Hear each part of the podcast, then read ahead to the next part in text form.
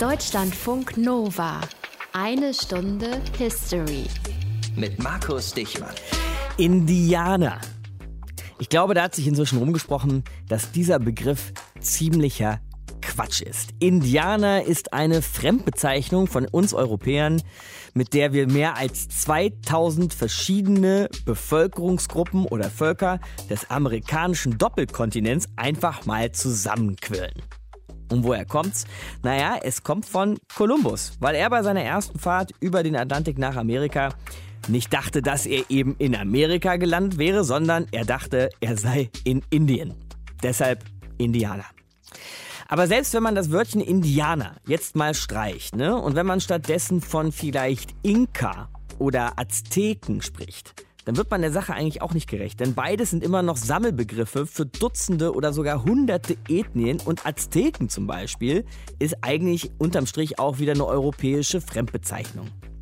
Also manchmal kriegt man das Gefühl, wir stehen immer noch genauso doof da wie die Conquistadores, die spanischen Eroberer, als sie im 16. Jahrhundert blutig durch Süd- und Mittelamerika zogen. Und darum geht es heute hier in eine Stunde History. Aus den prallgefüllten Schatzkammern der Menschheitsgeschichte. Euer Deutschlandfunk Nova-Historiker Dr. Matthias von Helfeld. Und Conquistadores ist unser Stichwort heute, Matthias. Grüß dich. Aber ich bin keiner von ihnen. Gott sei Dank, Ja, sonst würde ich mit dir auch vorbei. gar nichts zu tun haben wollen. Denn wir reden über Hernán Cortés und die Eroberung Mexikos. Wo fangen wir an?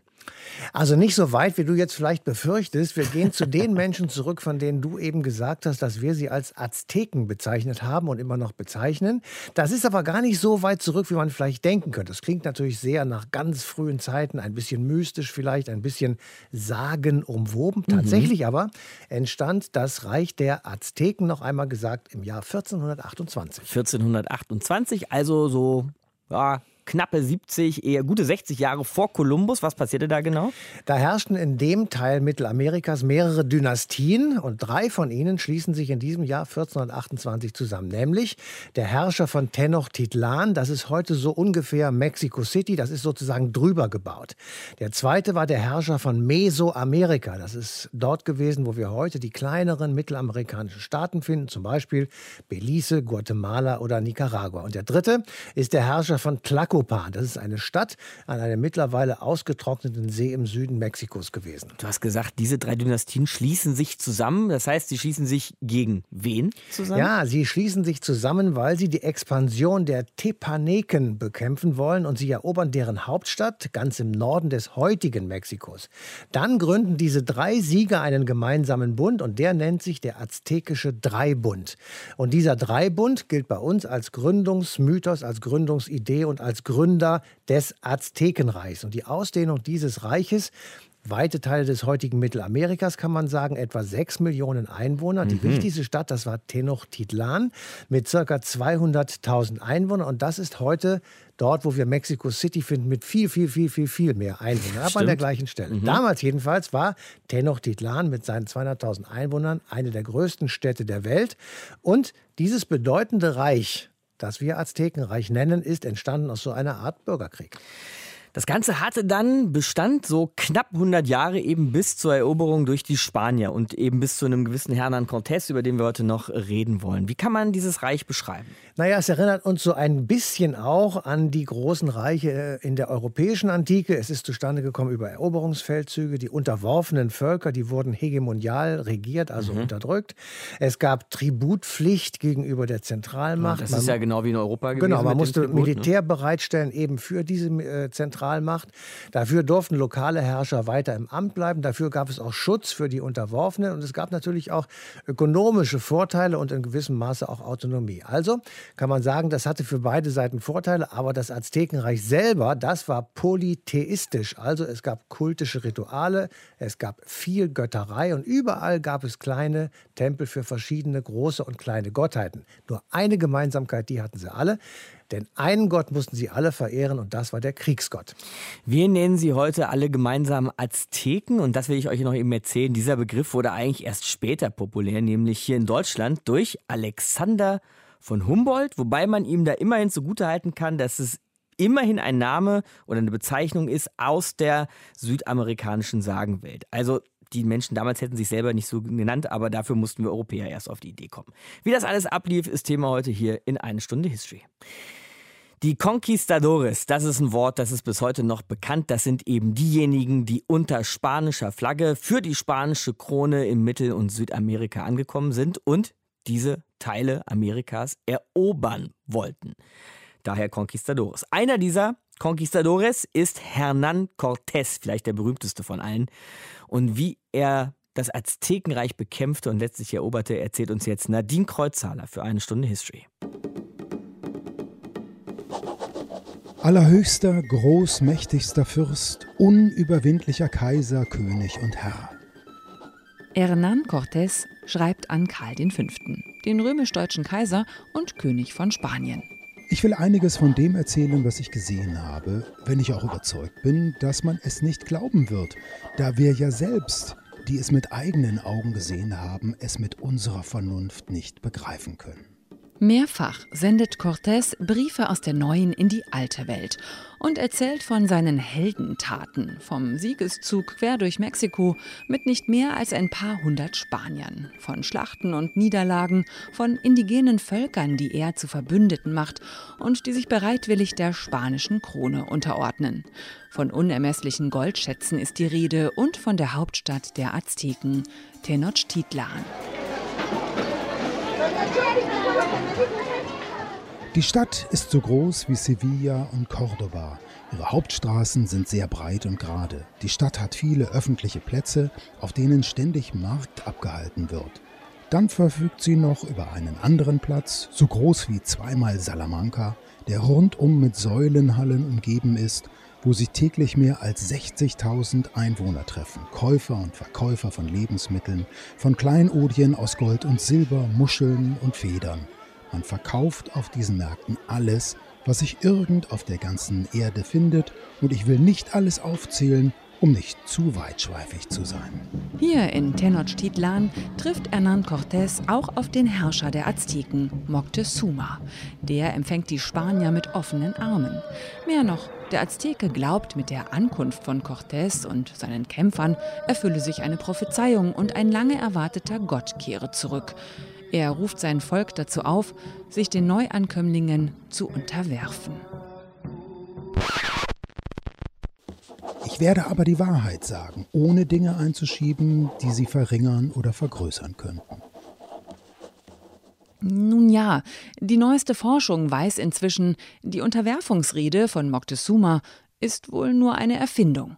Cortés hat sie höchstwahrscheinlich sogar selbst geschrieben. Der heroische Siegeszug einer kleinen Truppe von spanischen Soldaten gegen Zehntausende feindliche Krieger, auch das eine Legende. Ach komm, lass doch, ist doch eine gute Geschichte.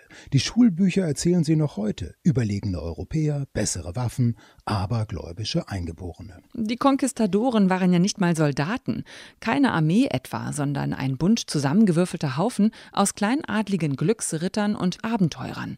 Eine Beutegemeinschaft mit Genehmigung der Krone. Cortés hofft auch, und das zu Recht, auf Titel und Ämter als Belohnung. In Wirklichkeit haben sich wohl nicht die verschiedenen indigenen Völker den Spaniern angeschlossen, sondern umgekehrt. Cortés ist mit seinen Männern nur ein kleiner Teil eines breiten Bündnisses aus Zehntausenden Kriegern gegen die Azteken.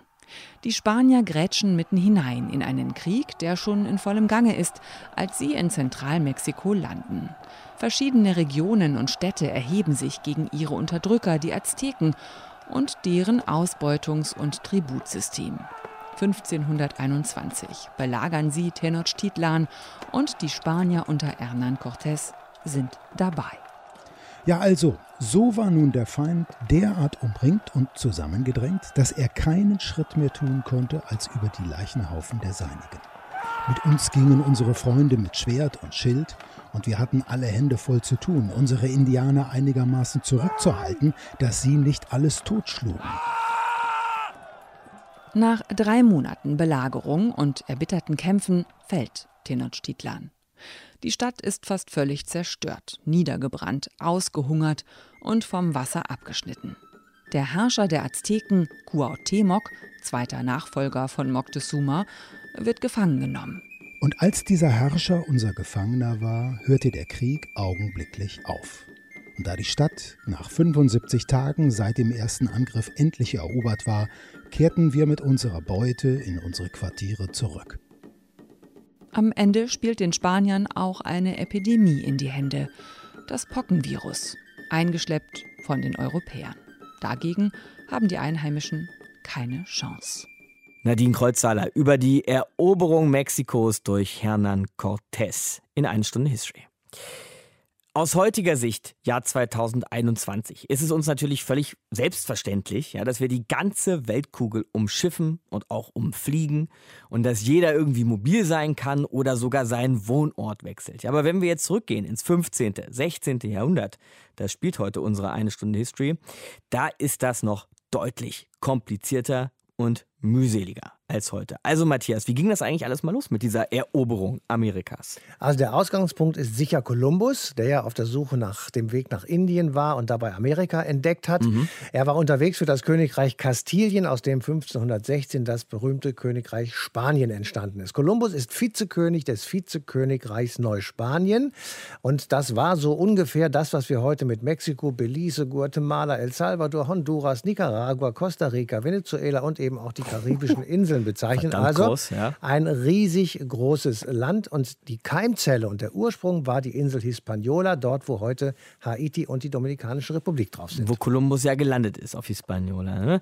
Jetzt äh, verrät der Name, finde ich, Matthias, schon einiges. Der Name Neuspanien. Das zeigt, dass die Spanier das da einfach als neues Land für sich und ihren Staat, ihre Nation, ihr Land oder wie auch immer man das ausdrücken möchte, verstanden haben. Aber da lebten ja eigentlich schon Menschen, die indigene Bevölkerung. Und das ist natürlich mehr als kompliziert, dieses Verhältnis, muss man sagen. Ja, es war erstmal ganz gut und dann wurde es ganz schlecht, weil die Spanier natürlich bestimmte Ziele verfolgten. Sie wollten unbedingt Bodenschätze heben. Sie hatten nach der Vertreibung der Muslime aus Spanien, der berühmten Reconquista bis 1492, eine Wirtschaftskrise in Spanien. Man hatte Gold in Mittelamerika gefunden. Das war also sicherlich ein ganz lohnenswertes Ziel. Man hatte aber auf den Inseln, die man erobert hatte, Arbeitskräftemangel. Man hatte eine hohe Sterblichkeit. Also man suchte auch Leute, die dorthin fuhren, um eben das Gold zu bergen und der spanischen Krone zu geben. Mhm. Gleichzeitig haben Papst und Kirche eine ganz besondere Rolle, weil sie natürlich Christianisierung betreiben wollten und sie sagten, sagten einfach, alles, was westlich einer bestimmten Linie erobert wird, das gehört zu Spanien. Das war die berühmte Bulle Inter cetera. Also später mündet das im Vertrag von Tordesillas. Auch darüber haben wir schon mal eine Sendung gemacht. Mhm, können wir bald zu jedem Thema sagen. Fast, genau. Also deswegen hat die spanische Krone diese Überfahrten subventioniert, weil sie damit einerseits die arbeitslosen jungen Männer wegbekommen hat und andererseits die Christianisierung vorbereiten konnte und durchführen konnte. Und Schätzungen gehen davon aus, dass zum Beispiel ungefähr 30.000 Spanier dann auf der Insel Hispaniola angelandet sind. Wirtschaftskrise und Kirche sind also ein wichtiges Doppelgespann beim Beginn der Kolonialisierung Amerikas. Eben haben wir über die Krone gesprochen, dann reden wir doch jetzt noch mal über die, die für die Krone losgezogen sind, nämlich über die Conquistadoren. Und dabei werden wir und sollten wir nicht vergessen, dass solche Eroberer auch immer anderen was wegnehmen. Und das tun wir mit Vitus Huber, Historiker an der Uni in Oxford. Und er hat das Buch geschrieben, Die Conquistadoren, Cortés, Pizarro und die Eroberung Amerikas. Hallo, Herr Huber. Guten Tag, Herr Dichmann. Dann nehmen wir doch mal den berühmtesten, wenn es um die Eroberung Mexikos geht. Sicher auch den wichtigsten. Heute haben wir schon über ihn gesprochen, nämlich Hernán Cortés. Was war das für ein Mann, Herr Huber? Ja, über Hernán Cortés weiß man relativ viel, weil er viele schriftliche Quellen hinterlassen hat. Hernán Cortés wurde ungefähr 1485 in Medellin in eine Familie niederen Adels geboren setzte 1504 nach Hispaniola über und begleitete Diego Velázquez bei der Eroberung Kubas, mhm. wofür ihn dieser mit einem Stück Land und indigenen Arbeitskräften belohnte. Unter anderem aus der dort aufgebauten Schweinezucht schöpfte Cortés dann die Mittel, um im Auftrag von Velázquez die Expedition zu lancieren, die zur Eroberung Neuspaniens führen sollte. Kaum war er an der totonakischen Küste im heutigen Mexiko gelandet, sagte er sich vom Gouverneur auf Kuba los und unterstellte sich direkt der spanischen Krone. Zudem schloss er Bündnisse mit den lokalen indigenen Herrschern, etwa dem dicken Kaziken, wie die Spanier den Herrn der Totonaken nannten. Wie nannten die den, den dicken Kaziken? Ja, also Kazike war die Herrscherbeschreibung in der Karibik und mhm. die Spanier übernahmen das fälschlicherweise dann auch für das Festland wo der Begriff eigentlich Tlatoani, der Sprecher für den Herrscher war. Also ein schönes Beispiel für koloniale Blindheit sozusagen. Äh, ja. Mhm. Weitere Bündnisse schloss er eben dann mit Tenkatl und den drei weiteren Herrschern von Tlaxcala. Die Tlaxcalteken bildeten nämlich einen schlagkräftigen Gegner des Tributimperiums der Mexica, die heute als Azteken bekannt sind. Aha an dessen Spitze Moctezuma Xocoyotzin stand und das ab 1430 im Dreibund von Tenochtitlan, Texcoco und Tlacopan zur Hegemonialmacht expandiert war. Und andere indigene Völker versklavt hatte, muss man ja fast sagen, ne? Teilweise. Vor allem haben sie sie besteuert. Das waren diese Tributzahlungen, von denen Sie gerade sprachen. Genau. Und bekanntermaßen gelang es den Spaniern mit den indigenen Verbündeten, diesen Dreibund zu besiegen und Tenochtitlan am 13. August 1521 einzunehmen. Nach diesem Triumph, äh, den Cortés in Berichten an den spanischen König detailreich beschrieb, und deswegen wissen wir auch so viel über Cortés, wurde er zum Gouverneur von Neuspanien und europaweit bekannt. Er ordnete weitere Eroberungen im mesoamerikanischen Raum und im Südmeer bzw. Pazifik an und beteiligte sich selbst am Eroberungszug in Honduras. Jetzt haben Sie gerade gesagt, er wurde europaweit bekannt durch diese Eroberungszüge. Aber was dachte man denn vielleicht zum Beispiel auch in Spanien über Cortés? Irgend so ein Glücksritter, der es da versucht in Amerika? Oder waren die Leute ja richtig verrückt nach ihm, regelrecht Fans? Also Cortés vermarktete sich sehr raffiniert. Äh, mhm. Während der Eroberung Tenochtitlans und Neuspaniens schickte er ausführliche Berichte an die Krone und zudem kistenweise Schmuck, nicht nur an den König, sondern auch an eine ganze Reihe einflussreicher Leute am spanischen Hof. Seine Berichte wurden zudem gedruckt und in diverse Sprachen übersetzt, was ihn eben dann in ganz Europa berühmt machte. Das stärkte Cortés Position so sehr, dass die Krone für seinen Bericht temporär ein Druckverbot aussprach, nachdem sie ihn zuvor zum Gouverneur Neuspaniens ernannt und ihm sehr ertragreiche Ländereien und Tributdistrikte zugesprochen hatte.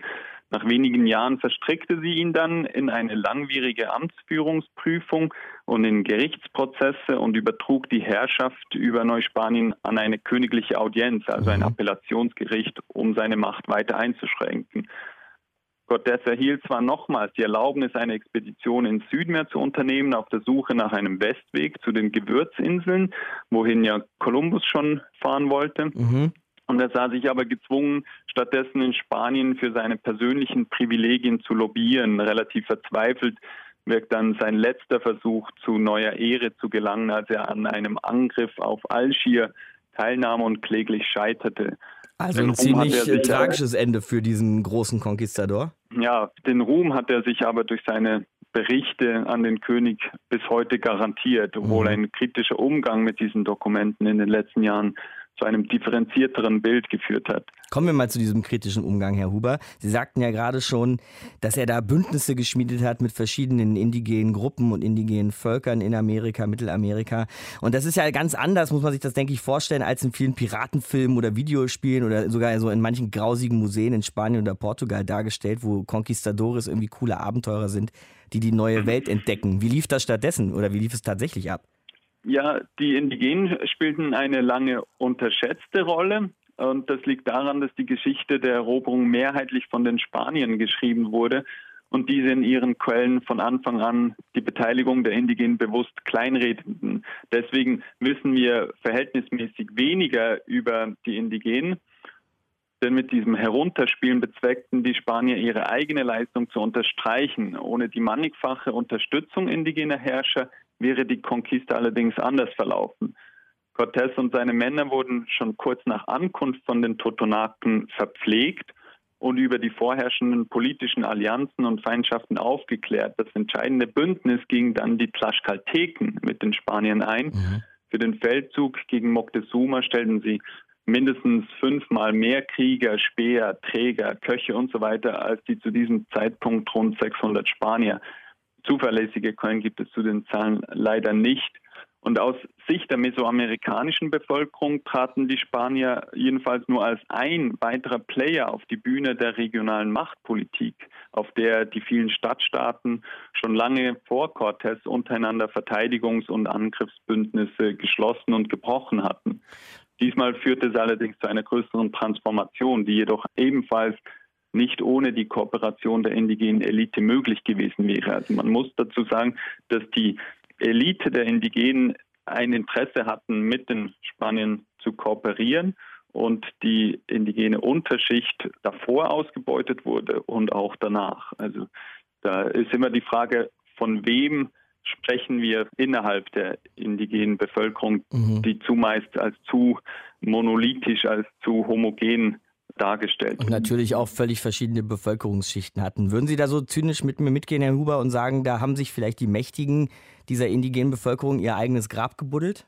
Ja, je nachdem wer. Also es gab Anführer, die hingerichtet wurden, die gefoltert wurden, die gefangen genommen wurden, die ihre Machtposition verloren, während andere ihre Machtposition halten konnten oder zumindest weiterhin in privilegierter Position leben konnten, mhm. weil die Spanier waren ganz stark auf sie angewiesen, auf deren Kooperation auch wenn sie selbst wichtige Positionen besetzten. Also die indigenen Eliten mussten danach ihre Tributeinkünfte mit den Spaniern teilen, hatten aber oft weiterhin eigene Versklavte und Tributeinkünfte, von denen sie zehren konnten.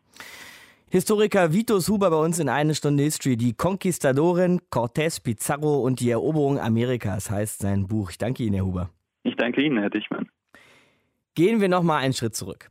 Denn bevor Cortés aus Kuba Richtung Mexiko segelt, musste es ja erst einmal entdeckt und besiedelt werden, dieses Kuba. Und bevor Kuba überhaupt entdeckt werden konnte, musste erst einmal einer auf die Idee kommen, von Europa aus über den Atlantik zu segeln. Auch wenn er dabei zugegebenermaßen auf der Suche nach Indien war. Wir gehen also nochmal zurück zu Christoph Kolumbus und das machen wir im Gespräch mit Historiker Stefan Rinke, Fachmann für die Geschichte Lateinamerikas. Hallo, Herr Rinke. Hallo. Viele denken ja immer, Kolumbus entdeckt Amerika und dann ist die Geschichte für ihn an der Stelle vorbei. Aber er war dann ja später auch der erste Vizekönig des Vizekönigreichs Neuspanien. Er war äh, Vizekönig auf Hispaniola, mhm. der Insel, auf der heute Haiti und Santo Domingo angesiedelt sind. Und was er entdeckt hatte, war Hispaniola. Und dort hat er dann auch versucht, erstmals eine Siedlung anzulegen die sich allerdings nicht halten konnte. Aber das ist praktisch die Keimzelle von dem, was später dann das Vizekönigreich Neuspanien wird. Richtig, das ist richtig, genau. Neuspanien wird es in dem Moment, als man das Festland entdeckt. Und zu diesem Vizekönigreich gehört dann also das, was Kolumbus entdeckt hat, das, richtig. was Cortés erobert und was vielleicht noch? Und dann natürlich auch das, was dann in Südamerika noch hinzukommt. Ne? Die ganzen Gebiete, die wir heute kennen, von Kolumbien südwärts. Mhm. Ich finde diesen Namen ja interessant. Vizekönigreich. Also das ist für die Spanier ja offensichtlich deutlich mehr als eine Kolonie oder eine Provinz oder wie auch immer man das nennen möchte. Aber eben doch kein eigenes Königreich, eben ein Vizekönigreich. Also wie verstanden die europäischen Spanier dieses Neuspanien? Ja, zuerst einmal in dem Begriff neu liegt ja auch so etwas wie ein Neuanfang. Man will hier praktisch etwas Neues schaffen einen Idealzustand herstellen. Mhm. Und aus Sicht der Krone ist das natürlich so, dass die Krone selbst den alleinigen Zugriff auf diese Ländereien hat.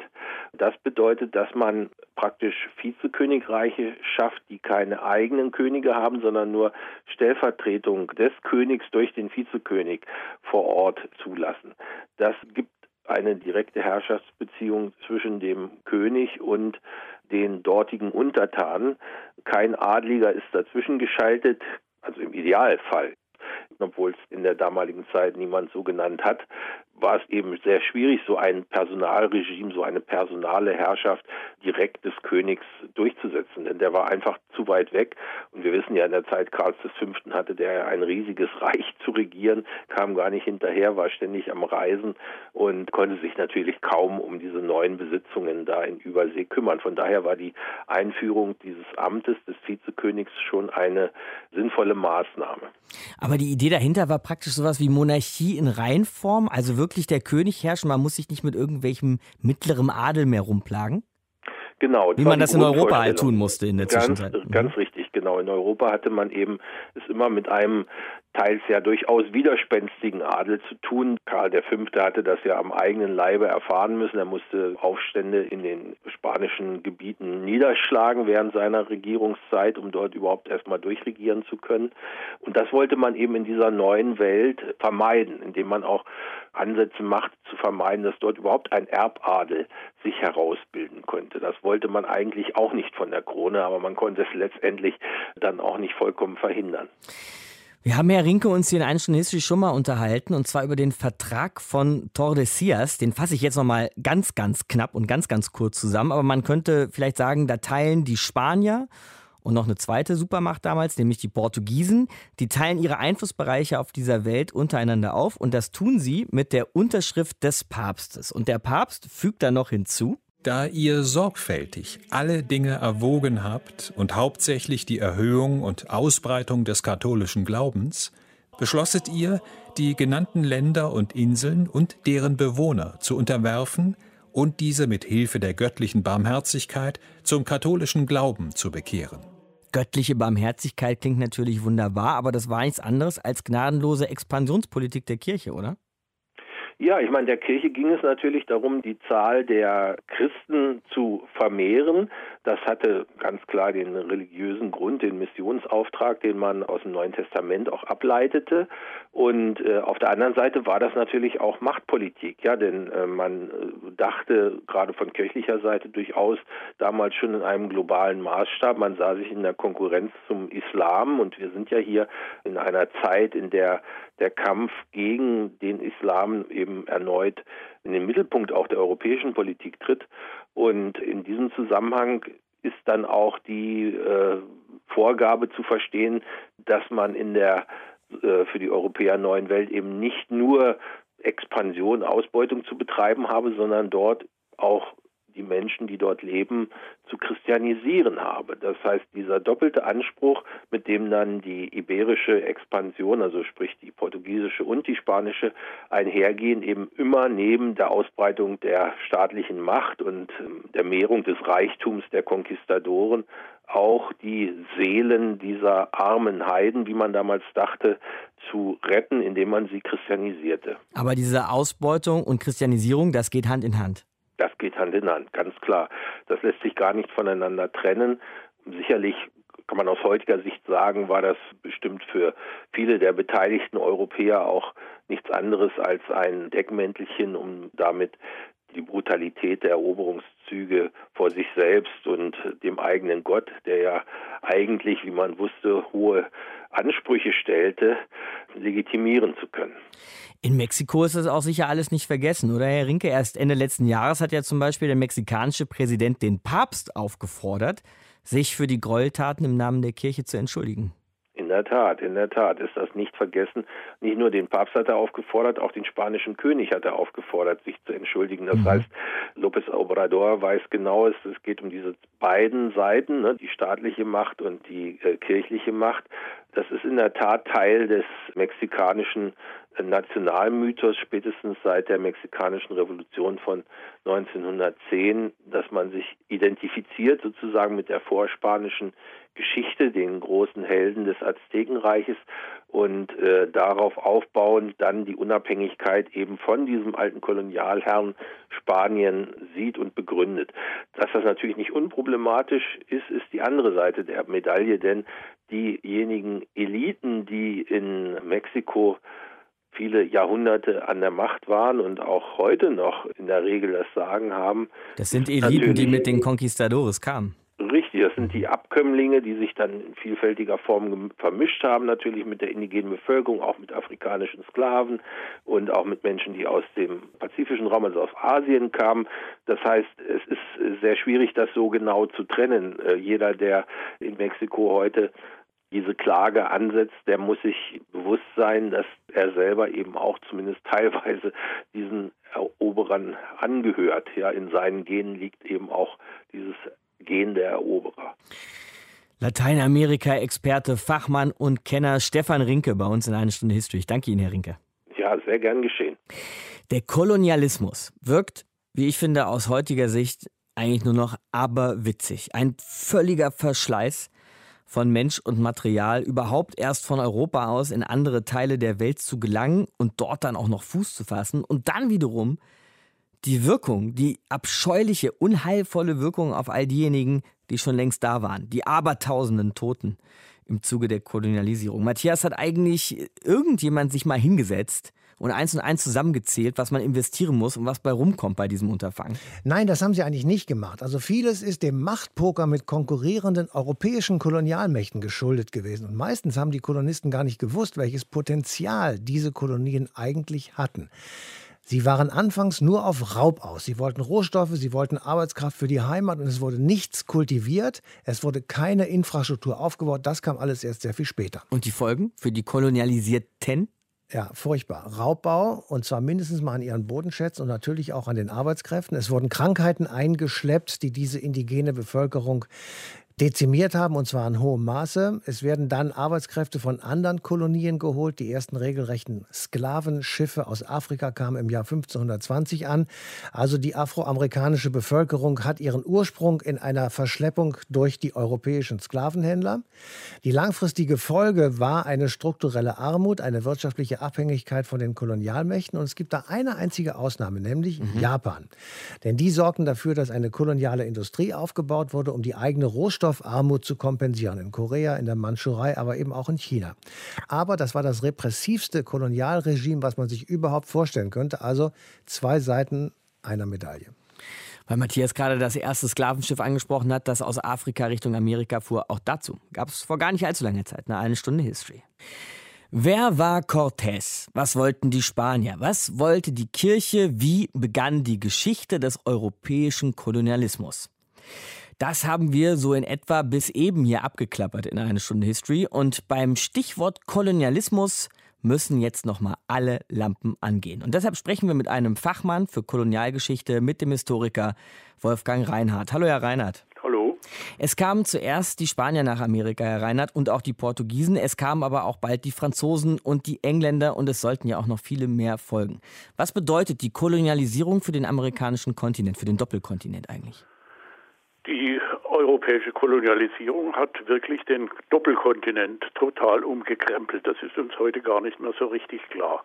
Das fängt damit an, dass die ursprünglichen Bewohner des Kontinents schlicht gestorben sind, und zwar mhm. massenhaft. Man kann ungefähr von bis zu 90 Prozent Toten ausgehen, was das angeht. Und Wahnsinn. das Interessante ist, dass zum Teil dieses Sterben schon einsetzt, bevor die Europäer überhaupt in den betreffenden Ländern aufgetaucht sind. Nicht? Das breitet sich schneller aus als die europäische Expansion selbst. Das ist also mal das eine. Und zwar ist das nicht so, dass, wie man früher gemeint hat, dass die Europäer gewissermaßen als Massenmörder tätig waren. Das waren sie zwar auch, aber das war nicht der Grund des Massensterbens. Der Grund des Massensterbens war, und das ist ja sehr aktuell, das waren die Seuchen. Mhm, die die Europäer war, eingeschleppt haben. Genau. Und den sogenannten Indianern hat die Immunisierung gefehlt, nicht? Das ist wie heute Corona. Und da die völlig äh, ohne Immunschutz waren, sind die massenhaft gestorben. Und dabei ist es eben so, dass es nicht bloß eine Krankheit war, sondern immer eine ganze Serie, nicht? Erst kommen die Pocken, dann hat man sich von den Pocken wieder erholt, dann kommt Typhus und das geht in solchen Wellen und steigert sich bis ins 17. Jahrhundert, bis dann allmählich, ja heute heißt es glaube ich Herdenimmunität mhm. einsetzt und dass dann wieder allmählich sich die Zahl der ursprünglichen Einwohner Amerikas wieder steigert. Das ist mal ein ganz entscheidender Punkt, nicht? Wenn wir uns jetzt auf die Suche nach Gründen machen für all diesen Wahnsinn, Herr Reinhardt, was würden Sie sagen? Warum sind die Europäer Richtung Amerika gezogen? Was wollten sie? Ressourcen, Macht, Erlösung? Was war das Ziel? Ja, alle verschiedenste Dinge. Mhm. Aber man muss vor allem davon ausgehen, äh, dass es sich ja nicht um politisch äh, organisierte Maßnahmen von den Fürsten und Herrschaften gehandelt hat, sondern hauptsächlich um Privatinitiativen. Mhm. Ein Mann wie Kolumbus, der hatte da sein, ja, ich hätte beinahe gesagt, sein Hobby und äh, hat es dann geschafft, die Könige von sich zu überzeugen, aber die waren zunächst sehr zurückhaltend. Was halten Sie von so einem Begriff wie Glücksritter? Glücksritter ist gut, ja. Aber die Frage ist dann, was für Glück, nicht? Ja. Also diese Leute wollten äh, Geld machen, ganz klar, beziehungsweise Edelmetalle, zunächst Gold und Silber, wollten aber auch Herrschaften gewinnen. Das waren ja zunächst mal Spanier, die äh, zum Teil jüngere Söhne, die keine Herrschaften mehr bekommen konnten, die dann sich da in Amerika getummelt haben. Das waren aber auch sehr viele einfache Leute, die auf einmal ganze neue Chancen vor sich hatten, nicht? Und das ist mal der individuelle Impuls, von dem das ausgeht. Nicht? Und das geht aber einher, da die Leute alle sehr fromm und gläubig waren, mit Frömmigkeit. Und das mhm. fällt uns heute schwer, dass man nach Kant hat man das immer reinlich geschieden. ja. Aber damals waren eben Glaube und Geld waren Dinge, die, die sehr eng zusammenhingen. Nicht? Mhm. Das war für sie selbstverständlich. Drücken wir es mal primitiv aus, wie manche Spanier das gedacht haben. Wenn Gott so freundlich ist und uns Gold schenkt, nicht? Da müssen wir ihm dafür dankbar sein, denn das ist ein Geschenk Gottes. Nicht so funktioniert das in einigen Gehirnen. Sie haben jetzt die Frömmigkeit angesprochen. Ging es bei der Kolonialisierung auch um so eine Art religiöses Wettrüsten des Christentums? Ja, es muss nicht Wettrüsten sein. Das Christentum war einfach schlicht überlegen. Und zwar deswegen, weil das Christentum und dann später der Islam ja die einzigen missionarischen Religionen waren, nicht? Die konkurrierenden Götter anderer Völker die waren zwar manchmal auch etwas aggressiv, aber sie hatten eigentlich nie einen ausschließlichen Monopolanspruch wie der christliche Gott oder der Gott des Islam. Das ist das eine. Das andere ist der Wettbewerbsanspruch und der Monopolanspruch, der dabei vertreten wird und auch mit Gewalt durchgesetzt wird. Das ist schon richtig, aber da hatten die äh, ganzen früheren Bewohner Amerikas eben eine schlechte Chance, nicht? Weil ihre Götter, die, die waren nicht so. Die waren zwar auch aggressiv, das hat viel Blut und Opfer gekostet, aber sie waren keine Monopolisten. Das ist der entscheidende Punkt, mhm. Jetzt haben wir zwar gerade erlebt, Herr Reinhardt, dass die USA eine Innenministerin bekommen haben mit indigenen Wurzeln, aber es ist das erste Mal, dass überhaupt sowas passiert ist. Und wenn man an die amerikanischen Staaten heute denkt, von Nord bis Süd, von Kanada bis nach Argentinien, Sie haben vorhin, Herr Reinhardt, von umgekrempelt gesprochen, da muss man sagen, das gilt bis heute. Also diese Umkrempelung hat bis heute Bestand. Ja, und zwar eines, äh, was, was häufig, weil es selbstverständlich ist, übersehen wird. Die indigene Dame äh, stammt ja aus einer, wie man sagt, Indianergruppe. Mhm. Aber der eigentliche Skandal, wenn man so sagen sollte, das ist ja die Einwanderung der Afroamerikaner, nicht? Dass Amerika heute fast überall mit Schwarzafrikanern besiedelt ist und in einigen Ländern sogar fast ausschließlich. Das liegt ausschließlich daran, dass die Europäer diese Menschen mit Gewalt dahin geschafft haben und dass ihre Nachkommen heute da noch leben, nicht? Das wird einfach heute so selbstverständlich hingenommen, mhm. aber es sind mehr Afrikaner nach Amerika eingewandert worden, müsste man fast sagen, als Europäer bis etwa 1800. Die Bilanz ist so, es sind mehr Afrikaner nach Amerika gekommen als Weiße. Aber das gegen ihren Willen natürlich. Natürlich, mhm. Sklaven. Nicht? Das ist das äh, gigantische System der afrikanisch-europäischen Sklaverei. Welche Verantwortung tragen wir als Europäer dafür heute, Herr Reinhardt? Was würden Sie sagen? Ich würde sagen, also jetzt sage ich es etwas ungeschützt, keine. Das ist schon so lange her. Meine Vorfahren mögen beteiligt gewesen sein. Ich habe keine Verantwortung. Ich würde sagen, es, ich muss dem Rechnung tragen und muss die Folgen zum Teil tragen, aber ich bin nicht schuld. Historiker Wolfgang Reinhardt bei uns in einer Stunde History. Ich danke Ihnen, Herr Reinhardt. Bitte, gern geschehen. Ich glaube ja, dass sich hier in Europa und auch im Rest der westlichen Welt keiner vor der Verantwortung des Kolonialismus drücken kann und sollte. Zumindest zu begreifen, ja, was unsere Vorfahren in der Welt so angerichtet haben und wie die Geschichte Europas mit dem noch viel größeren Teil dieser Welt zu tun hat, der eben nicht Europa ist. Und Matthias, man kann eben auch einen Zusammenhang finden zwischen einer kolonialen Vergangenheit und der sozialen und wirtschaftlichen Entwicklung bis heute. Ja, man kann diesen Zusammenhang sehr wohl finden, aber über den Zusammenhang, da streiten die Gelehrten, weil es nämlich für viele Thesen und viele Auffassungen gute Argumente gibt. Ich will mal zwei, drei nennen. Kanada, Südkorea, Hongkong oder Australien. Alles das sind ehemalige Kolonien und sie sind hochentwickelt, weil es Investitionen in Infrastruktur gegeben hat, weil es Bildung für möglichst breite Bevölkerungsschichten gegeben hat. Das andere Beispiel, viele Entwicklungsländer in Afrika sind auch ehemalige Kolonien und allenfalls sogenannte Schwellenländer. Immer noch hängen sie in großer wirtschaftlicher Abhängigkeit von ihrer Kolonialmacht. Sie haben große eigene Schwierigkeiten nach der jeweiligen Unabhängigkeit, weil es Diktaturen gegeben hat, weil es Militärherrschaft gegeben hat, weil sie in geografischen und klimatisch benachteiligten Regionen leben und weil es eben lange Zeit ein sehr geringes Bildungsniveau gegeben hat, eben wegen der Kolonialzeit. Und als drittes schließlich, es gibt Entwicklungsländer, die nur kurz oder gar nicht von Kolonien geprägt worden sind. Also die Gründe für die Situation sind sehr vielschichtig, aber Kolonialismus ist auch ein Teil unserer Geschichte heute. Das Und stimmt. der Postkolonialismus, wenn wir die Phase heute so benennen möchten, ist eben auch facettenreich. Das kann man wohl sagen. Also es werden dadurch nicht nur die ehemaligen Kolonien geprägt, sondern eben auch die ehemaligen Kolonialmächte.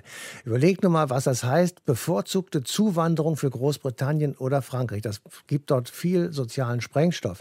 Und natürlich sind die engen Beziehungen und Verantwortungen für die ehemaligen Kolonialen immer noch prägend. Frankreich zum Beispiel für viele Länder in Afrika. Es gibt aber natürlich nicht nur sozialen Sprengstoff, sondern auch enormen kulturellen Gewinn, ne? dadurch, dass diese Gesellschaften so facettenreich sind. So ist es.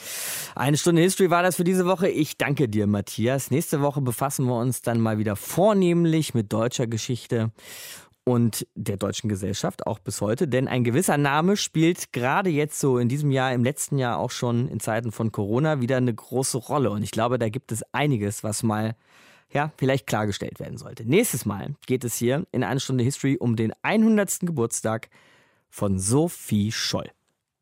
Mein Name ist Markus Dichmann, macht's gut, schöne Woche euch. Deutschlandfunk Nova. Eine Stunde History. Jeden Montag um 20 Uhr. Mehr auf deutschlandfunknova.de.